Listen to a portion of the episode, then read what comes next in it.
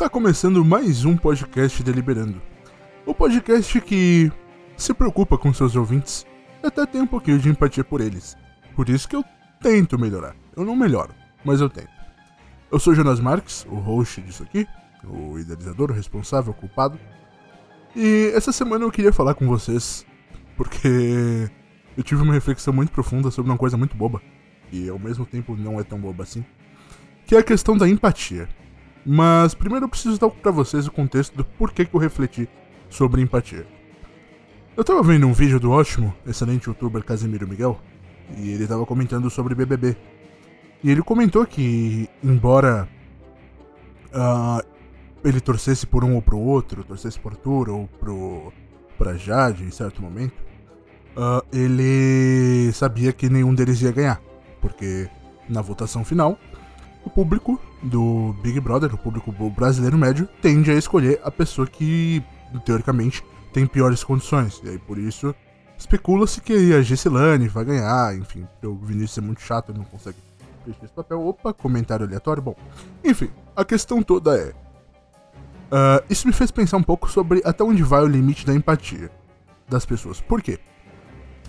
Bom, primeiro de tudo a gente precisa entender que a empatia ela não é só a capacidade de se colocar no lugar do outro, mas é também a capacidade de projetar o outro, é a capacidade de uh, mais do que viver o outro, ser o outro, é a capacidade de você literalmente sentir as dores dessas pessoas. E é claro, existe o significado mais literal e moral de, de empatia, existe o significado mais lírico da empatia. Por que eu tô falando de lírico? Quando você assiste uma série, quando você consome um livro. Não, você não consome livro, consumir é horrível. Eu tenho que abolir essa palavra, perdão. Quando você lê um livro, quando você ouve uma música, independente do que, do que é que seja, esse tipo de obra tende a gerar em você uma empatia. Então, se você tá no momento em que você foi traído, uma música sobre alguém que foi traído vai te gerar melhor empatia.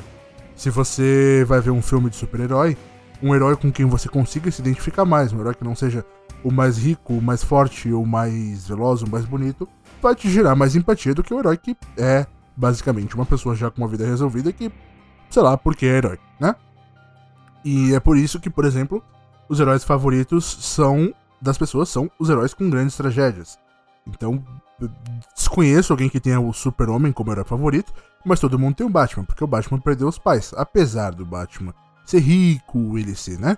Ele perdeu os pais e ele tem um pesadelos, ele é todo psicologicamente quebrado.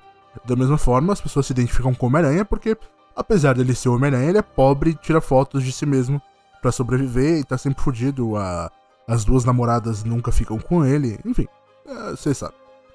A questão é, eu pensei um pouco nesse tipo de empatia, porque existe um momento que essa empatia ela perde a força, ela perde a veracidade. Que é como nesse caso do BBB. As pessoas podem ser o mais empáticas que elas quiserem com o Arthur, com a Jade, com o Gustavo, mas no momento de elas darem o prêmio, elas vão dar o prêmio para alguém que precisa. E elas vão usar a justificativa, ah, poxa, essa pessoa precisa mais, né? As pessoas elas vão deixar de fazer parte do jogo, porque a ideia do BBB não é o prêmio para quem precisa mais, é o prêmio para quem, né? O prêmio para quem jogou melhor o jogo deles ali, seja lá por quais critérios o público considerar, né? Então, em teoria, não seria a pessoa mais pobre apenas que ia ganhar. O que não acontece há, sei lá, 18 edições. Acho que em duas ou três, a quem ganhou não precisava tanto. Por que, que eu pensei nisso? O que, que acontece? Em literatura, eu tô fazendo um curso de literatura porque, sei lá, tem uns projetos aí. Uh, em literatura existe um termo chamado suspensão de descrença, que é o quanto você consegue abstrair da pessoa sem que ela perca o pezinho na realidade que liga ela a uma história. Então, se você vai contar uma história sobre um planeta alienígena, os alienígenas eles têm que se comunicar, eles têm que ter algum sentimento. É impossível você contar uma história sobre um planeta alienígena que tenha vida alienígena que funcione de uma forma diferente da humana e que não tenha sentimentos. Por quê? Não vai gerar empatia nenhuma e as pessoas não vão ler um livro de biologia de uma coisa que não existe. Não sei, né? Não vai acontecer. Então você precisa buscar a empatia do seu leitor, a empatia do seu público o tempo todo. Se você não tiver empatia dele, você perde o seu leitor, você perde o seu público. E o que dá o estalo do exato momento em que as pessoas perdem essa empatia e passam a agir racionalmente é justamente o momento em que elas percebem que depende delas a mudança de rumo da história. Você não entendeu? Calma aí que eu vou te explicar. Quando o filme do Watchmen saiu, lá em 2009, as pessoas odiaram o final do Watchmen. Porque aquele não era o final correto, o final dos quadrinhos era outro. Eu não vou dar spoiler aqui porque é um filme legal, talvez você queira ver. Não sei se vale ver hoje em dia, mas talvez você queira ver. A questão é que as pessoas odiaram o final do filme, elas odiaram o que se tornou a história do filme, e foram pra internet fazer uma petição para mudar a história desse, desse, desse, final. Elas também foram pra internet mudar, fazer uma petição para mudar essa história no filme do Batman vs Superman, de 2013, né? E foram e conseguiram de fato mudar a história na Liga da Justiça do Zack Snyder, que saiu depois a versão que a internet julgava que era mais. geraria mais empatia neles que comentou-se por um tempo, mas hoje em dia dane-se, ninguém lembra que existiu no fim das contas. E é justamente aí que tá o segredo. Veja, as pessoas elas poderiam ter se conformado com a história, ou elas poderiam ter aceitado a história da forma como ela é. Só que o, o herói, o alvo, o, a história gerou tanta empatia nelas que elas quiseram mudar. E eu sei que é um pouco confuso para você ouvir que esses nerds ter tudo sentem empatia por heróis que não existem, mas não por minorias, não por atacar alguém em fórum de joguinho? Pois é, horrível pensar isso, né? Mas é o que acontece, é a empatia. É esse sentimento de se colocar no lugar do outro, de se imaginar com o poder. Você tem o poder de mudar tudo agora. Você. É só você ir lá e fazer a sua petição. Vai lá e obriga o Zack Snyder a refilmar o filme todinho com 25 atores a mais, que vai dar certo. É você. É você. É a história que você quer. E é exatamente isso que as pessoas fazem no BBB. Elas se divertem com o BBB até onde dá, elas abstraem do BBB toda a diversão que elas podem ou que elas conseguem, mas no momento de dar o dinheiro pro programa, falam, não, legal, você me entreteu até aqui, você fez aí o que você tinha que fazer, você fez sua graça, parabéns mágico, agora sai que eu vou dar o dinheiro pra criança que tá passando fome ali.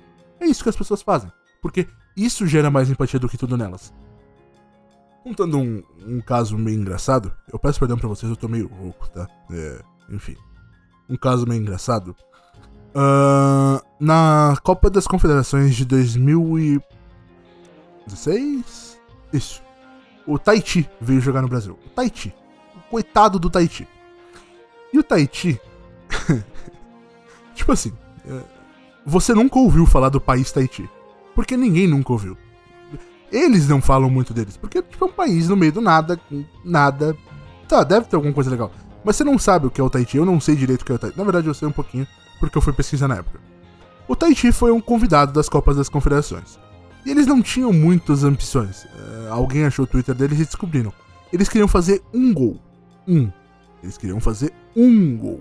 O Tahiti não queria fazer uma vitória, não queria fazer um gol bonito, eles queriam fazer um gol. Eles tomaram porrada de todos os times que eles jogaram contra, porque era o Tahiti. Copa das Confederações. Pra quem não sabe, é a Copa de Seleções de Futebol das Américas, e aí normalmente tem um convidado. O Tahiti estava tomando de 10 da Espanha. Vou repetir para você: 10. 10. E óbvio, o brasileiro ele sempre gosta de torcer pro underdog. É uma coisa da nossa cultura. Por que, que a gente faz isso? Porque a gente é o underdog do mundo. A gente é o país que, por último, uh, aboliu, pelo menos entre os grandes países, a escravidão a gente é um dos últimos países a entrar na onda de industrialização. A gente é um dos últimos países dos grandes a conseguir erradicar a fome, o que já conseguiram fazer de agredir. Mas enfim, a gente é, né? Nós somos esse irmão que tinha tudo para dar certo e não dá e a gente torce pelo Brasil, né? E por isso a gente torce por outros países que são menores do que nós.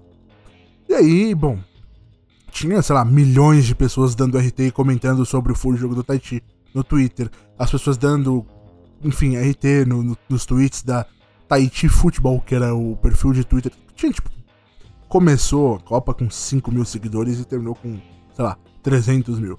E eles faziam piada, ah, a gente só quer fazer um gol. E aí eles fizeram o bendito do gol. Eles foram lá e fizeram um gol na Espanha? Que era então o time a ser batido na época. Tinha o Sofá Famosa, seleção do Tic Tac. E aí o que aconteceu? Bom, o Tahiti jogou a sua Copa, foi muito bem representado, jogou no Brasil, as pessoas iam torcer pro, pro Tahiti, as pessoas compravam o ingresso para ir lá ver o jogo do Tahiti. Enfim, o Tahiti não fez muita coisa expressiva, porque os jogadores mal eram amadores, hum, né? Enfim. E voltou para casa. E hoje em dia não se fala mais nada sobre o Tahiti. Por quê? Porque a empatia das pessoas acabou. Ah, o Tahiti não joga mais nenhuma competição, não sabe sobre o Tahiti e não se, né? Mas naquele momento em que o Brasil, o brasileiro poderia torcer por bom futebol da Espanha, que era um futebol de toque envolvente, um futebol de, enfim, de passes profundos, o futebol bonito, como se gosta de dizer. Hum? O brasileiro decidiu torcer por Tahiti. Não por rivalidade com a Espanha, porque depois a gente passou o carro. Mas por rivalidade com o Tahiti.